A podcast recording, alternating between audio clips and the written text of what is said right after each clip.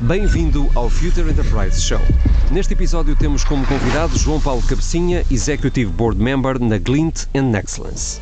Esta conversa será conduzida por Fernando Vassão, professor catedrático na Nova Information Management School da Universidade Nova de Lisboa, e Gabriel Coimbra, Group Vice President and Country Manager da IDC. O Future Enterprise Show é oferecido pela IDC Portugal e Nova IMS em parceria com a Nexcellence. Bem-vindos a mais um episódio do Future Enterprise Show, uma iniciativa da IDC em parceria com a Nova IMS, com apoio da Nexcellence, um programa que pretende discutir os principais temas relacionados com o futuro das organizações numa economia cada vez mais digital. E Future Enterprise é a visão, é a framework da IDC para o futuro das organizações nessa economia cada vez mais digital. Uma organização que se quer, por um lado, resiliente, mas também ágil e capaz de inovar de forma contínua nessa economia cada vez mais digital. E cada episódio temos uma conversa com um convidado, sempre um convidado muito especial, ou alguém que está a criar ou a transformar uma Future Enterprise ou a dinamizar o ecossistema de transformação digital em Portugal. E hoje eh, temos eh, mais um convidado muito especial, mas para apresentá-lo, e como sempre, tem aqui o meu amigo co-moderador, Fernando. Força. Obrigado, Gabriel. De facto, hoje temos um convidado muito especial. O nosso convidado de hoje é o João Paulo Cabecinha, que é administrador executivo da Glint. João Paulo, uh, antes de mais, muito obrigado pela disponibilidade para esta, para esta conversa. É um grande prazer receber-te aqui. Muito obrigado pelo convite. Uh, é, um, é um prazer. Uh, a primeira pergunta que nós fazemos é sempre, é igual para todos os, os nossos convidados. Tu tens uma carreira de, já relativamente longa, de grande sucesso. Não, não, não muito, longa, longa exatamente, mas com um grande sucesso. E uma das coisas que, que nós perguntamos é qual, quais são as características pessoais que tu achas que mais marcaram o teu percurso profissional? Ou seja, aquilo que, que a tua personalidade, digamos assim, uh, uh, justifica este, este, este percurso? Nós, isso porque estamos a criar a fórmula Exato. secreta do sucesso. Exatamente, estamos a tentar fazer então isso. Então vou tentar ver se consigo trazer aqui alguns ingredientes que possam ajudar essa tal fórmula. Um, enfim, fazendo então essa, essa retrospectiva daquilo que tem sido até hoje o meu percurso, eu diria que há dois aspectos talvez muito marcantes. Eh, o primeiro é paixão e, e muita emoção naquilo que, que eu faço. Uh, Segunda-feira de manhã, para mim, uh, é, um, é sempre um recomeço, uh, onde eu levo muita expectativa e muita energia. Não é de forma nenhuma um dia difícil.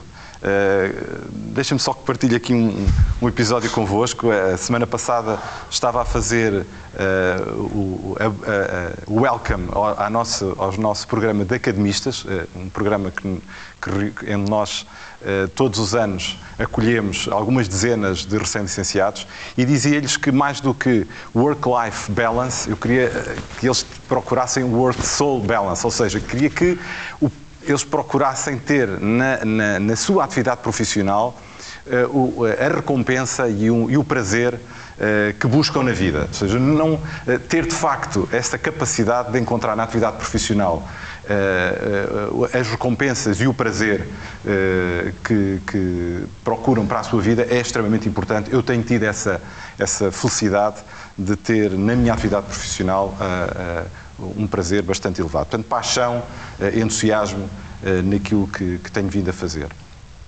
Segundo aspecto, reinvenção. A ideia de termos uma carreira, como sabemos, é algo de passado. Nós vamos tendo várias carreiras, vamos reinventando, vamos tendo vários percursos na nossa vida. Eu tenho tido essa sorte eh, não porque tenha eh, mudado muitas vezes de contexto empresarial, mas sim porque sempre tive a sorte de ir abraçando novos desafios e encarando isso como algo extremamente positivo e fundamental até para mim. Não é? Portanto, esta uh, capacidade de me expor a situações novas, onde eu me sinto no início com uh, até alguns níveis de incompetência, mas que vou buscar conhecimento, informação e, e, e, essa reinvenção constante. Eu acho que isso hoje é, é, fundamental, essa predisposição e também retirar prazer dessa própria atitude de reinvenção constante. Muito bem. João, uh, tivesse sempre ligado de alguma forma uh, a empresas que prestavam serviços de, de, tecnologias de informação, a ajudar a transformar vários setores, não é? Uh, mas hoje estás numa, numa organização, a Glint, que tem vários negócios, um deles a Nexcellence, que é uma empresa de serviço e atua cross-sector, mas tens, a Glint tem um foco muito no setor da saúde, farmácias, mas não só. Como é que tu, tu, vês hoje o setor de serviços da IT? Ou seja, há uma procura muito grande, faltam recursos, eh, há muita pressão daquilo que é o negócio nacional, o negócio internacional. Qual é a tua perspectiva eh, do, do, mercado hoje? É muito bem. Esse é um aspecto, para mim, é um aspecto eh, hoje muito apaixonante. Ou seja, o que é que é a empresa de futuro como é que as empresas se devem estruturar para entregar serviços. Uhum. Eu estou a falar desta forma genérica porque acho que nós, na área de eh, tecnologias de informação, eh, não somos muito diferentes de outras eh, áreas especializadas e que são fundamentais para, para as organizações. Acredito que cada vez mais as empresas são organizações que funcionam em rede e em ecossistema. E a capacidade de estabelecerem boas ligações e bons modelos de funcionamento com terceiros é absolutamente fundamental.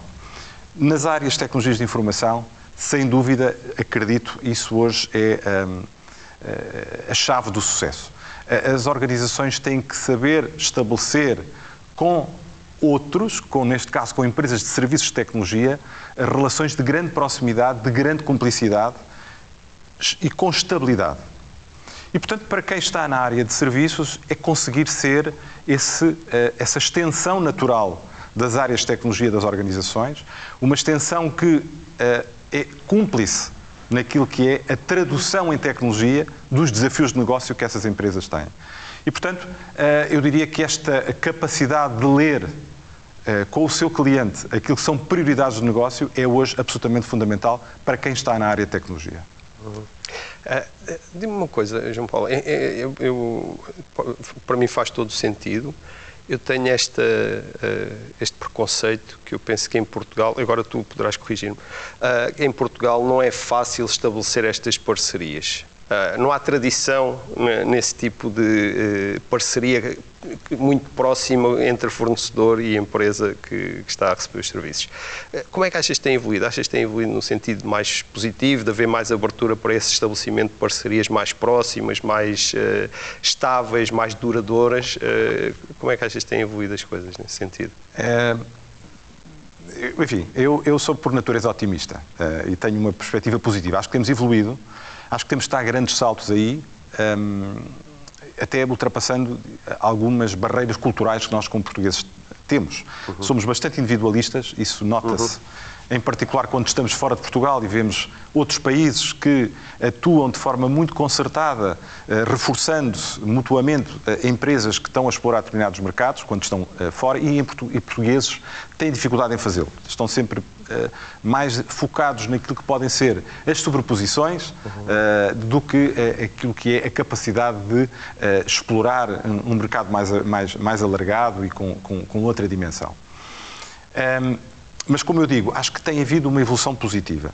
E a, a, a, a ideia de uma relação estável não é, uma, não é sinónimo de uma relação aprisionada, não é? Nós, o, que, o que é fundamental é que em cada momento se perceba quais são os objetivos que existem de ambas as organizações e que se procure criar condições para que esses objetivos sejam comuns às pessoas das duas organizações. Uhum. E que se perceba que o sucesso de uma consegue ser o sucesso da outra.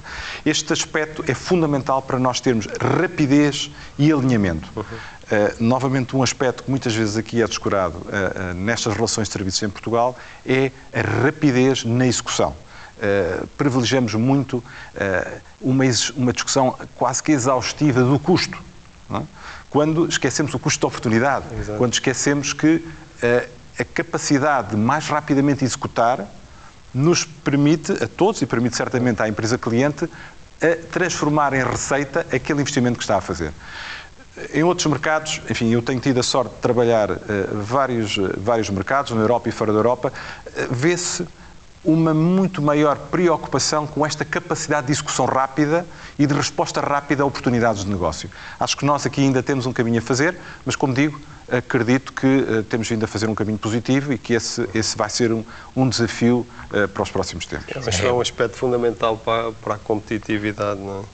Sim, essa importância do time to market nessa questão da velocidade do mercado e que fa faz com que essa variável preço, obviamente, seja relevante, mas o que é importante é de facto conseguir entregar rápido, né? porque o entregar mais rápido co cobre rapidamente o, o eventual custo, a discussão. Por, exato, que... por vezes nós estamos a discutir o preço tanto tempo que nos esquecemos do custo da própria custo. discussão, não é? E o contexto alterou-se Exatamente.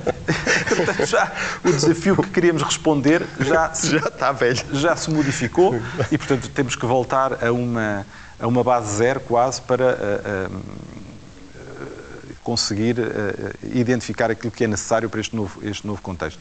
Acho que este, este aspecto é, é um aspecto cultural e como aspecto cultural demora tempo a ser uhum. transformado, mas acredito que é absolutamente fundamental. Deixa-me só dar-vos aqui um, um, mais uma nota sobre o tema da relação das empresas de serviços e focando então aqui nas áreas de tecnologia.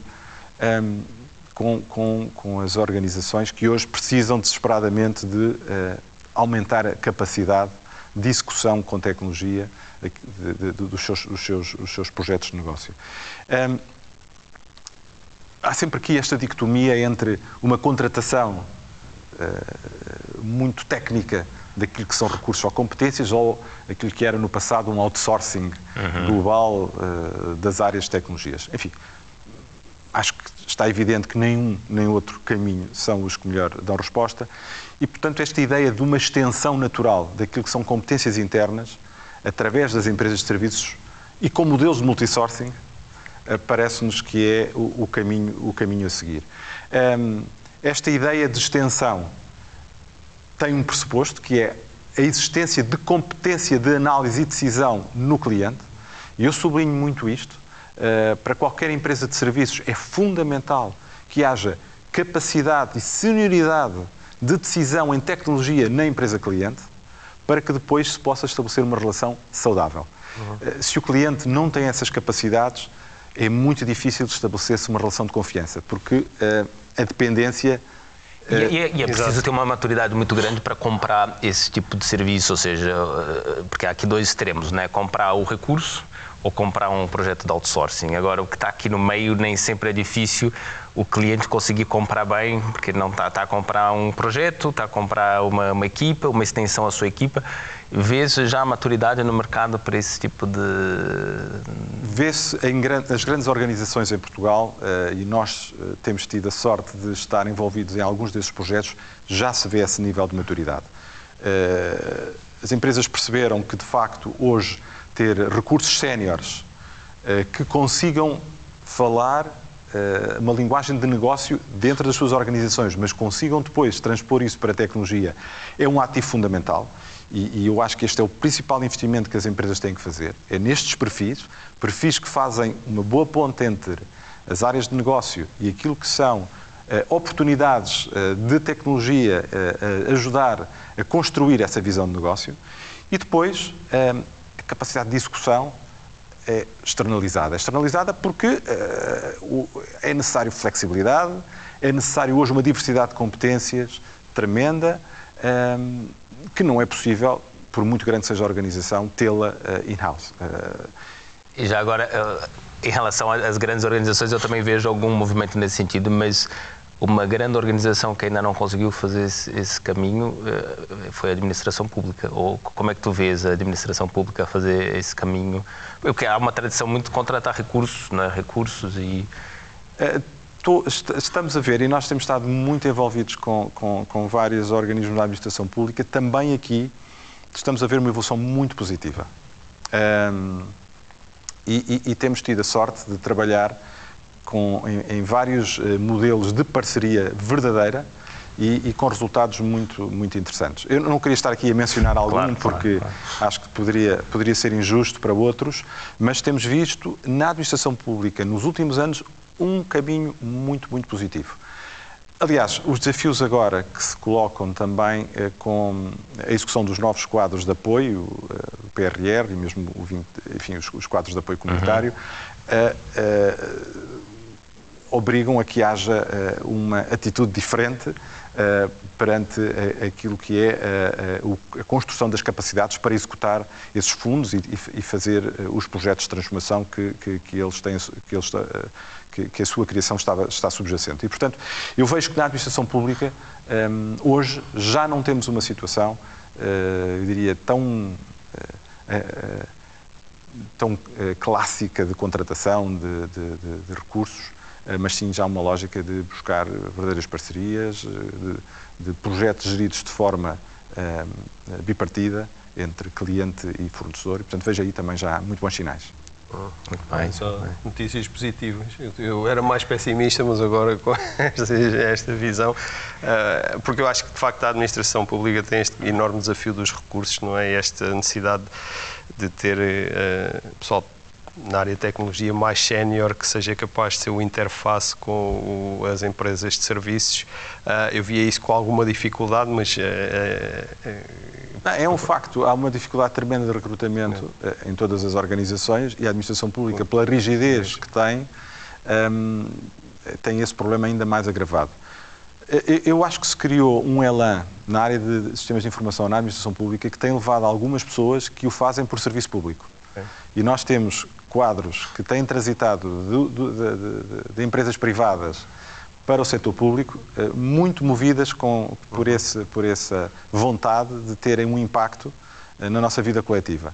Um, conhecem certamente várias pessoas que fizeram esse caminho um, e, e, eu acho que uh, isso tem ajudado bastante a que se estabeleça esta relação, eu diria, mais descomplexada uh, com, com, com, as empresas privadas.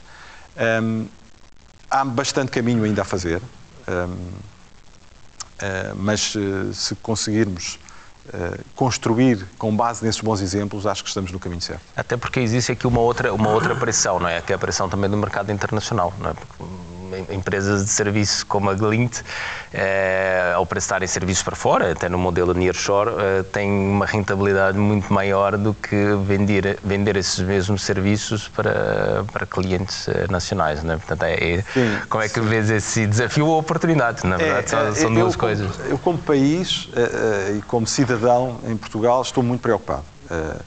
estou preocupado porque vejo que nós estamos a descurar a capacidade das empresas em Portugal de acederem a bons serviços e bons recursos de tecnologia.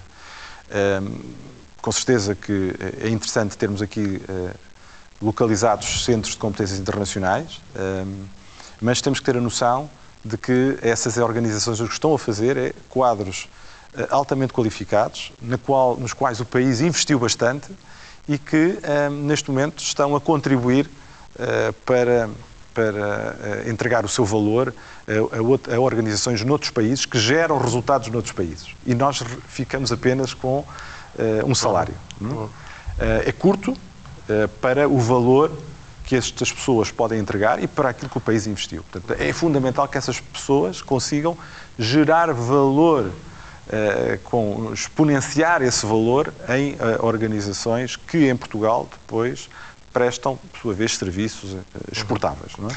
Ah, aqui é sempre aquela questão, ou seja, mas aqui, será que o, o desafio é, é, Ou seja, a questão é saber se são as empresas nacionais que devem também dar o salto e terem uma escala cada vez mais global e conseguirem elas próprias também criar esses centros de competência em Portugal que sejam atrativos para, para, para, para, para profissionais portugueses. Uh, e não propriamente estarmos a limitar os centros de, de virem para Portugal. É sempre que essa questão de perceber como é que se consegue, uh, como é que se consegue criar aqui uma dinâmica que, que, que permita sim, uh, sim. dar suporte às empresas portuguesas para elas crescerem, mas também ao mesmo tempo também dinamizar o ecossistema. Não, é? não, sem dúvida.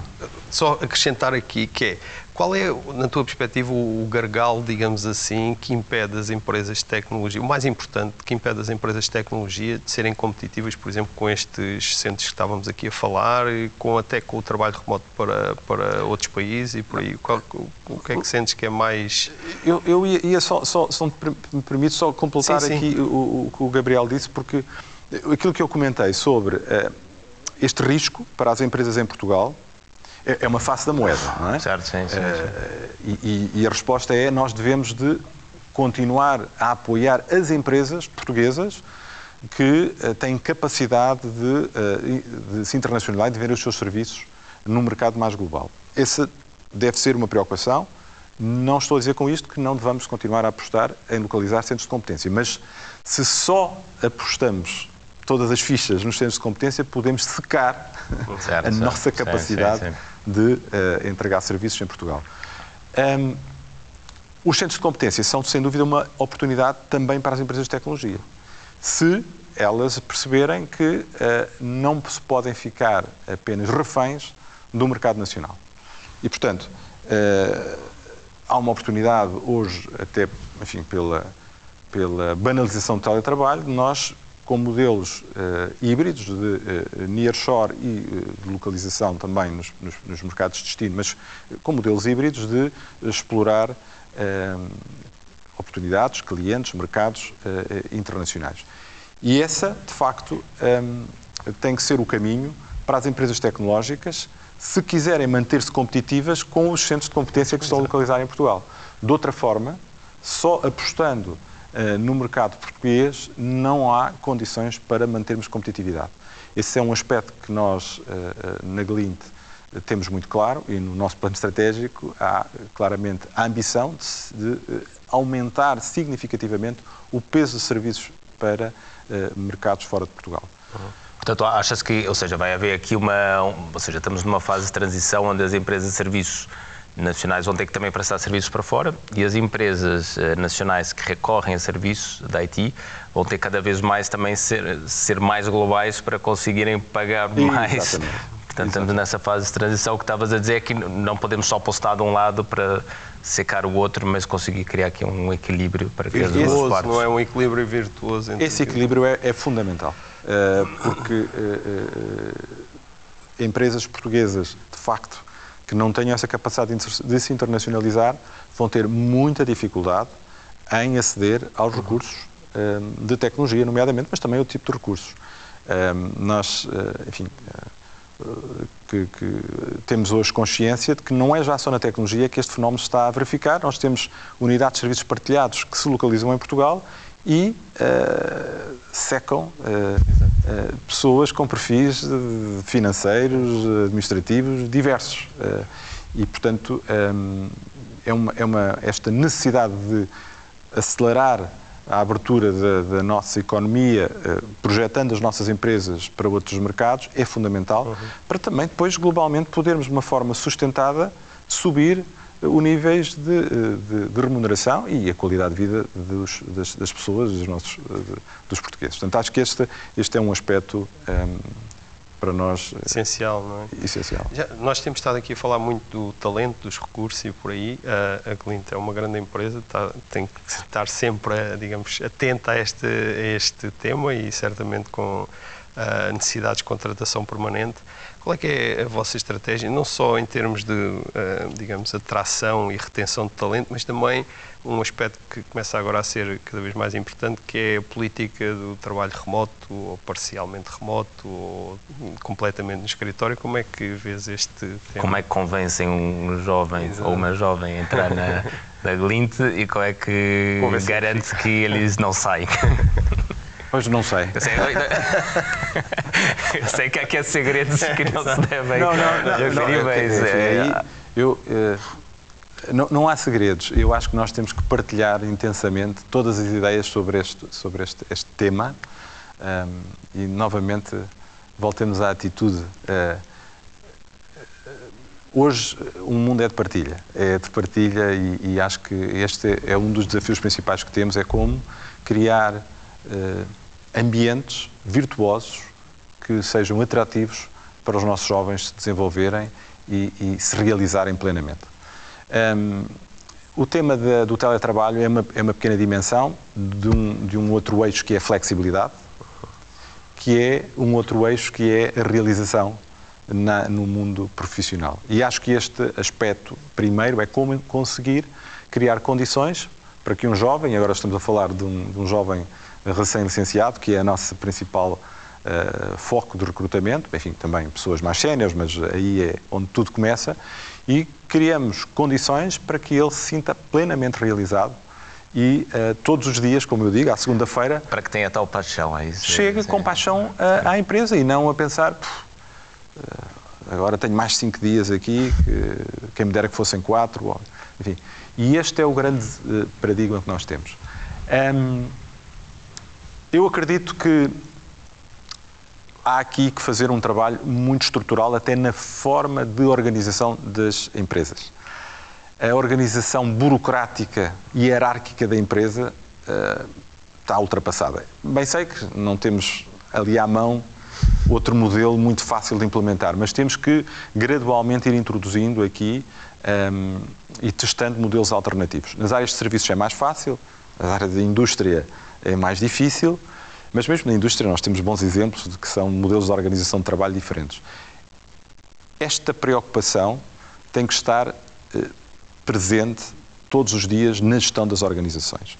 Como criar entornos de desenvolvimento para que cada uma das pessoas individualmente se sinta acolhida, se sinta respeitada e acredite que tem ali um espaço de realização. Acho que esta é uma resposta esta que nós temos que ir sempre buscando. Um, e não temos dois casos iguais. Para uma pessoa, isto significa um conjunto de aspectos, para outra, significará outras coisas. E, portanto, esta, acolher esta diversidade é absolutamente fundamental. E, no final do dia, alinhar todas estas individualidades com o propósito que a empresa tem, fazer este alinhamento. Um, Acho que isto é, é, fundamental. Depois se vem ao escritório três vezes, duas vezes, quatro vezes, uh, uh, isso já é um aspecto uh, mais, mais específico, mais específico que, que, que, que, decorre naturalmente daquilo que é a relação que se estabelece. Um, nós acreditamos que é fundamental manter esta relação pessoal entre equipas, entre colaboradores, entre pessoas que coordenam, entre coaches e, e, e, e cada uma dos, uh, dos, trabalhadores ou colaboradores da organização, e, uh, mas achamos que isto é, é um, já um aspecto uh, concreto, particular, de uma relação diferente que se deve procurar estabelecer com cada uma das pessoas. Muito bem, nós sabemos todos que as pessoas são, são, são fundamentais e estamos a falar sobre elas desde, quase desde o início. Mas uh, agora virando uh, para a tecnologia, mais Sim. pura e dura, uh, algo que no, todos nós gostamos. e claro que a tecnologia sem a parte humana não, é, não é nada, não é? mas olhando um pouco para aquilo que tem sido essa evolução tecnológica da cloud, da inteligência artificial, dos IoTs, da robótica, e agora se fala do, do metaverse, se fala do, do blockchain, de uma, da Web3. Como é que tu vês essas várias tecnologias e quais é que achas que são aquelas mais uh, disruptivas e que, na vossa perspectiva, ou na tua perspectiva pessoal, ou na, na Glint, na Excellence, quais aquelas que tu achas que pode criar mais valor para, para as organizações? Ah, sem dúvida que, ah, e também talvez pelo meu, pela minha história passada, eu acredito muito no impacto de, daquilo que, há, que é o IoT, ah, o 5G, ou esta capacidade de nós termos eh, tudo, tudo, todos os dispositivos, todos os ativos eh, permanentemente eh, monitorados e ligados. Acho que há aqui uma oportunidade de repensar completamente modelos de negócio e nós temos bons exemplos, desde a empresa que deixa de vender pneus e vende quilómetros, quilómetros ou a empresa que deixa de vender vacinas para, para, para animais e vende a qualidade de reprodução, enfim, ou responde temos aqui, isto são alguns projetos onde nós estamos envolvidos, eh, responde de facto eh, a necessidades que estão mais diretamente implicadas com aquilo que é a atividade das empresas e, e, e pode permite repensar totalmente esse, esses modelos de negócio. Portanto, acho que esta, esta é uma área que nós vamos ver aqui transformações importantes. Uma outra área, sem dúvida, é a, a nossa capacidade de extrair valor um, dos dados uh, e, e, e, ter maior capacidade preditiva. Uhum. Um, a capacidade preditiva hoje é, é, é possível, uh, nós temos cada vez mais algoritmia e temos dados uh, que nos permitem antecipar. a decisão com base em dados retrospectivos ou análises retrospectivas é algo do passado, nós temos que trabalhar com base em cenários uhum. que, que, que, nos são dados por, por algoritmia inteligente. Um, acreditamos também que essa, que essa é uma área uh, de, de, grande transformação para a forma com que as organizações gerem e pensam, pensam o seu negócio. Bem, bem. Uh, bom, nós já, já falámos aqui sobre o futuro das. Uh, um pouco sobre o futuro das empresas de serviços de IT por aí. Já falámos da questão do ecossistema e da importância desses ecossistemas, uh, já falámos do, do tema do, do, talento e, da, e da, da, própria forma de organização das empresas e a necessidade de encontrar modelos diferentes. Uh, mas caminhando para a frente, quais é que consideras que, digamos assim, serão as maiores diferenças das empresas de serviços de IT daqui a 10 anos comparado com aquilo que, que temos agora, de forma global? Estavas há pouco a falar certo. de, em vez de vender pneus, vender quilómetros, não é? Como é que vai ser no, no na indústria de, de, de, IT? Bom, eh, enfim, podemos aqui eh, tentar fazer um, edifício, um exercício de adivinhação. Sim. É? Eu, vejo, eu vejo estas áreas da IT muito como uma rede de competências. Eh, e também eu partilho isto internamente na, na nossa organização. Vejo-nos cada vez mais como uma rede de competências que, de forma estruturada, pode levar know-how aos nossos clientes. Um, e isso significa que temos constantemente que estar uh, num, em aprendizagem, estar uh, sempre a, a, ganhar novas competências e que uh, temos boas metodologias, sólidas metodologias para tornar esse conhecimento acionável e útil para os nossos clientes. Portanto, eu diria, são empresas que têm estas duas valências. Por um lado, know-how e, e, e know-how diverso, know-how em rede, não é know-how em silos. Eu sublinho muito isto porque acho que é uh, uma. E nós que vemos tecnologia, vemos, enfim, muito, muito cartesianos, muito. Uh, normalmente somos, gostamos muito de dizer, digam-nos o que é que é para fazer, não é? Nós fazemos e não gostamos de ambientes mais fluidos. Mas nós temos que saber trabalhar de uma forma muito aberta, cada vez mais com pessoas de outras especialidades, também das ciências sociais, como sabem, não é? Porque o impacto real da tecnologia mede-se pela avaliação que as pessoas fazem da tecnologia, não pela tecnologia intrinsecamente. Portanto, esta integração com ciências sociais é cada vez mais um tema fundamental para as empresas também de tecnologia.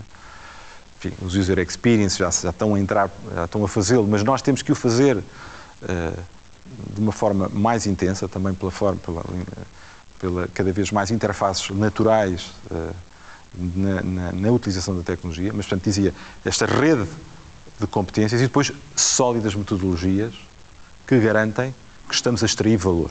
É? Que, somos, que há pragmatismo, que há ligação entre aquilo que são as necessidades de negócio, de construção de um novo, uh, de um novo processo de negócio que a empresa cliente tem e a, a, a, de facto, a utilização destes recursos, deste know-how, desta rede de competências.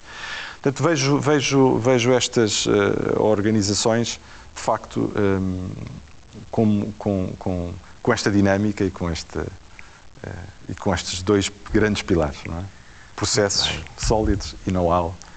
Muito bem, João Paulo, olha, estamos aqui a chegar ao, ao fim e temos aqui duas questões que fazemos a, a todos os nossos os nossos convidados. Uh, a primeira, uh, ou seja, eh, aliás, há três questões. É aquela primeira, né, que estamos a construir a fórmula para a fórmula de sucesso para ver se nós chegamos lá também.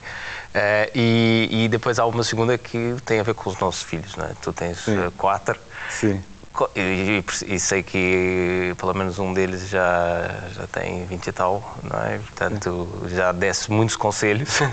Outros, se calhar, estás a dar. Eh, quais é que são os conselhos que tu dás ou como é que tu eh, geres, eh, no fundo, essa relação com os teus filhos, a tentar ajudá-los a escolher o melhor caminho, pelo menos dar as condições para que eles possam escolher o melhor, o melhor caminho? É a pergunta mais difícil. É, Mas tens a vantagem de já ter experiência, não é? Porque já tens dois com mais de 20 Sim, e, portanto, já experimentaste. Muito logo. difícil. Uh, um, só uma nota. Uh, dar conselhos e, e, ouvir conselhos. Eu já tenho ouvido muitos bons conselhos dos meus filhos. Um, e, e, e, para mim são um farol fundamental até para entender aquilo que são preocupações e a visão de uma geração que, que naturalmente não é a minha, não é? E, portanto, eu recomendo seriamente uh, que todos o façam, que se têm essa oportunidade, uh, se têm filhos, uh, que escutem e, e, os ouçam com muita atenção. Um, eu acho que nós, como pais, vivemos sempre aqui um dilema, que é, queremos que os nossos filhos sejam felizes um, e achamos que, para que sejam felizes, têm que também ser bem-sucedidos segundo os nossos conceitos de sucesso do ponto de vista profissional. Eu próprio tenho andado sempre com este dilema. Uh, hoje, à data de hoje, eu uh, poria todo o ênfase em que encontrem o seu sonho. Uh, encontrem o seu sonho e sejam muito sólidos do ponto de vista académico e do ponto de vista da preparação para seguirem o seu sonho, qualquer que ele seja.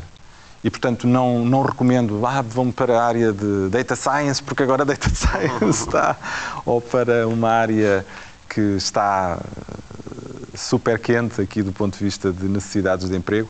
Acho que o que é fundamental é, de facto, ter consciência de que se não colocamos paixão na nossa atividade, dificilmente vamos ser bem-sucedidos e que hoje não há sucesso sem forte preparação, forte investimento uh, em adquirir conhecimento, adquirir experiência nessa área. Portanto, ser muito consequentes, ser, ser bastante uh, hardworking uh, a seguir o seu sonho.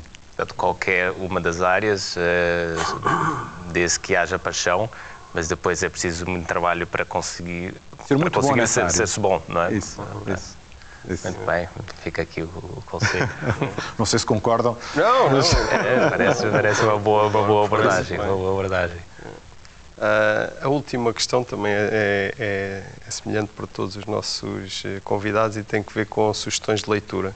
Uh, íamos pedir dois, três, mais livros que queiras, livros ou filmes ou até podcasts, websites, ou... podcasts, aquilo que, uh, digamos, uh, livros que possam ter impactado a tua visão do mundo, da vida, podem ser mais relacionados com a profissão, mais pessoais, aqueles que, que venham à cabeça? Eu, eu, enfim, esta como é uma pergunta repetida, eu ontem à noite pensei nisto e, e, e queria, queria, só partilhar aqui convosco uma, uma, ideia. De facto, o que é que me tem marcado mais um, tem sido a oportunidade que eu tenho tido de viajar. Eu comecei a viajar bastante cedo um, e, e, profissionalmente tive sempre também essa, essa oportunidade. Gabriel, sei que tu também és uma pessoa que, que, que gosta. E uh, as viagens e o conhecimento de outras culturas talvez tenha sido aquilo que mais me tenha marcado na, minha, na construção da pessoa que eu sou. Um, e, uh, em particular, quando comecei a viajar para a Ásia, um, uh, foram, foram experiências marcantes. Eu lembro há cerca de 20 anos, quando, quando fui para, para a China, uh, ganhei uma consciência que eu não tinha do que era uma, um, um, país que estava num, numa transformação tremenda, uma realidade completamente diferente da nossa aqui na Europa. Uh, e, portanto, eu, eu uh, recomendo hoje os Erasmus, acho que foram programas absolutamente fantásticos para, nossas, para, para várias gerações já, uh, e a possibilidade de experienciar outras culturas, eu diria que é um aspecto que me parece fundamental. E agora fiquei a saber que já é Erasmus desde o 11 ano, não é? Já se pode fazer Erasmus. Ah, é? Já, é já. É e acho que isto é, é, é, eu, aqui, voltando ao tema dos conselhos, acho que este é um aspecto fundamental. Mas diz-me uma coisa, mas como é que marcou? Ou seja, quais são as, digamos, as coisas que tu uh, conseguiste retirar dessas experiências que modificaram a tua maneira de ver o mundo? Maior eh, tolerância para a diferença? Maior, qual, o que é que, que forma é que impactou? Sem dúvida, tolerância para a diferença, o perceber que há diferentes formas de uh, encarar eh, problemas, desafios, de viver, de pensar a vida. Um, perceber que nós muitas vezes estamos aqui centrados na Europa, pensamos que somos o centro do mundo. Há outras centralidades tão ou mais importantes que a nossa, que estão a fazer outros caminhos. Um, perceber de facto que, apesar dessas diferenças, em, em muitos aspectos, eh, partilhamos questões fundamentais da nossa humanidade. Uhum. E, portanto, acho que esta leitura, uh, como pessoa a mim, enriqueceu-me certamente bastante. E, portanto, eu acho que esta, esta possibilidade, acho que devemos de a criar, se não a temos, de forma mais espontânea, e acho que é um investimento fundamental para nós, como pessoas e, e, e profissionalmente. O tema dos livros. Um, e, eu, é, é, curioso que essa, as viagens e os livros, que são duas coisas né, que nós investimos e depois eh, ninguém nos tira né, e fica para sempre. É? é, mas, são uh, experiências. Mas, é? Gabriel, e, é engraçado porque eu, quando olho uh, retrospectivamente, as melhores memórias que eu tenho são de viagens. Hum. São de viagens, situações. E eu gosto muito de viajar deambulando também pelos, pelos locais, sem, sem um programa estruturado. E, as, e, eu as recordações que eu tenho, experiências que tenho aí, são coisas que me marcaram, muitas delas, pequenas, pequenas experiências. E, e, portanto, eu tenho aí esse, sentimento de que isso é, é, é, extremamente gratificante. Do ponto de vista dos livros, eu, eu, eu, escolhi aqui dois, mais profissionais, porque acho que uh, são bastante atuais. Um é Inteligência Emocional, do, do Goldman. Uh, e nós, para que, para nós que vimos das áreas de engenharia, somos muito cartesianos, esquecemos isto. E, e, não tenho visto aqui um grande um caminho, um caminho. A Nova acho que tem feito aí um caminho importante em juntar esquecemos ou, ou, ou, em determinado ponto da vida batemos com a cabeça e percebemos que, que esse é tema também é relevante e, e, vamos a ir. Mas vamos quase como que tomar um comprimido. Uh...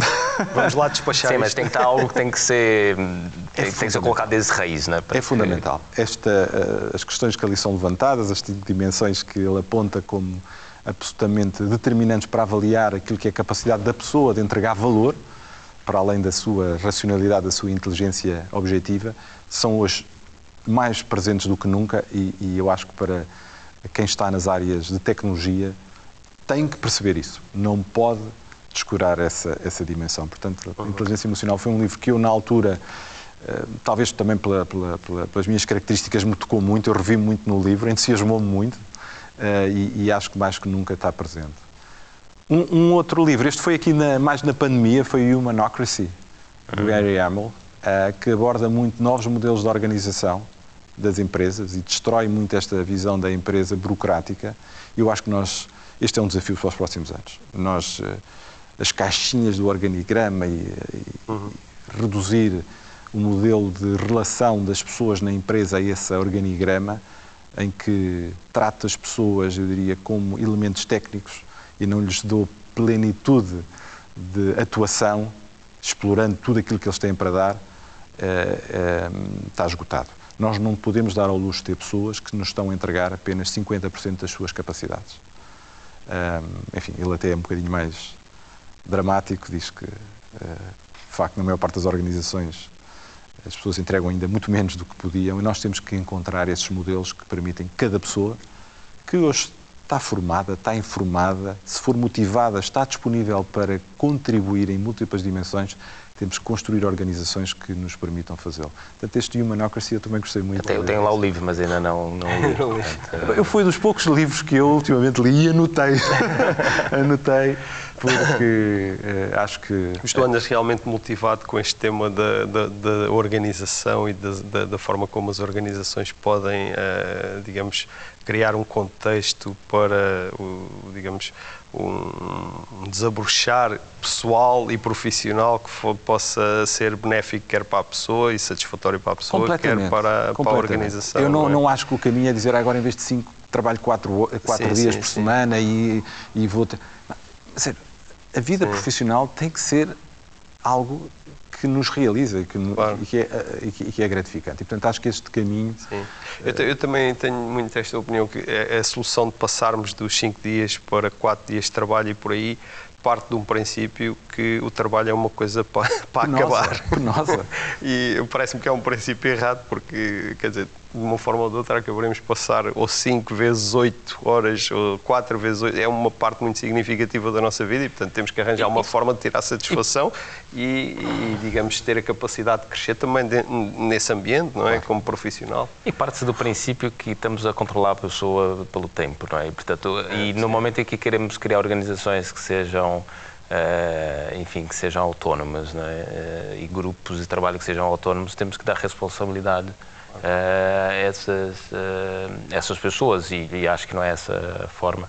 E temos isso muito também são organizações estão orientadas por, por métricas, não é preciso ter métricas e depois flexibilidade para que as pessoas possam fazer também da forma que, que gostam e para que consigam de facto uh, ter paixão por aquilo que fazem sem estarem amarradas a, um, a uma burocracia, como referias a bocado. A burocracia prende, pode funcionar para muitos, mas prende também outros outros 50%. Um, um pintor não está a discutir se está a pintar à noite ou durante o dia ou se trabalha quatro dias por semana. Ele fala com a, com a paixão de quem tem uma arte que o preenche. Eh, acho que, enfim, a utopia de fazermos disso uma, uma transversal a todas as atividades, eh, com certeza que não passa disso mesmo, de uma utopia, mas acho que há aqui um caminho uhum. uh, de, de, equilíbrio que temos que conseguir e acho que essa é a resposta para uh, lidar com esta Great Resignation, não é? Uhum. Uh, mais do que dizer que vem X dias por semana ao escritório, não. Aí estamos só com, as cal com, uh, com a tentar tapar algumas, alguns efeitos e não atacar as causas. É? Exato. É, é tratar os sintomas em vez de atacar exatamente, as causas. Exatamente, isso mesmo. Bem, foi uma conversa fantástica. João, acho que começamos Obrigado. aqui, eh, tocasse aqui num ponto que, que, que, nós também consideramos muito relevante e temos visto também vários dos nossos convidados o tema da paixão, não é? Mas depois também o, trabalho, não é? Não é só fazer aquilo que se gosta, mas depois também trabalhar e colocar esforço. E depois falasse também muito aqui na questão da, das equipas e na questão uh, de conseguir criar uh, uma relação com os clientes, como uma empresa de serviço, né? criar esse ecossistema, essa relação de parceria que depois, eh, e acabamos por falar muito sobre pessoas, né? e depois a forma como se vai gerir essas pessoas que vão criar essa organização Lint, Nexlens ou outras empresas de serviços que vão ter que trabalhar com outras organizações numa, num modelo de, de cooperação que, que vai obrigar cada vez mais com os temas de, de automatização, com 5G, com a IoT que referiste, vai fazer com que aquelas funções mais, mais operacionais uh, sejam passadas para, para, as máquinas e vai obrigar cada vez mais os, a, a nós, como seres humanos, serem, sermos mais criativos. E o trabalho realmente vai ter que passar por aí, por, como dizias, ou seja, não vamos ser pintores, mas vamos ter que ter capacidade ou ter condições para, para que a nossa criatividade e a nossa paixão venham de cima, para que de fato as equipas sejam alta, de alta performance. Assim, de resumida daquilo que disseste, acho que. Sem dúvida, o, a nossa humanidade seja o principal elemento que estamos a entregar, a ser alicerçado em conhecimento, como eu digo, uhum. uh, sólido este o aspecto que tu referiste é muito, é muito importante, porque às vezes uh, pensa-se que, bom, faço com paixão, não tenho trabalho. Não. Uh, significa exatamente o contrário, porque eu tenho paixão, trabalho. Só que o trabalho sai é, é algo natural. E no mundo hoje uh, não há nada que seja fácil. exige conhecimento, exige estudo, exige trabalho. Não é? agora, se está a ser feito numa numa direção que me apaixona, Justamente. É, mais fácil. é prazer, é, É prazer. prazer. O caminho é um prazer. Exato. O caminho é um prazer e isso é muito. Bem, não, e foi um prazer também essa conversa.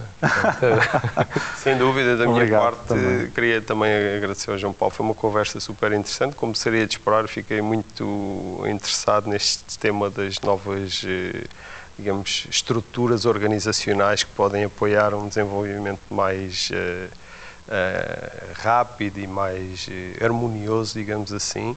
Uh, penso que temos aqui material para, para outras conversas que eu tenho a certeza que iremos ter no futuro, mas foi um gosto enorme e mais uma vez o nosso agradecimento pela disponibilidade por esta, por esta conversa. João Obrigado Paulo. aos dois, para mim foi Obrigado. muito, muito agradável. Obrigado, João. Obrigado.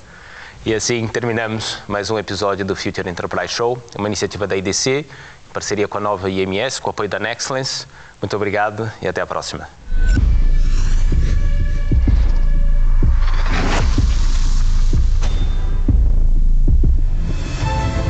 Nexcellence by Glint, uma parceria para criar o futuro digital, com respostas baseadas em experiência, com dimensão e ambição, com uma visão global e talento nas competências mais inovadoras. Nexcellence, powered by Glint. Knowledge to empower.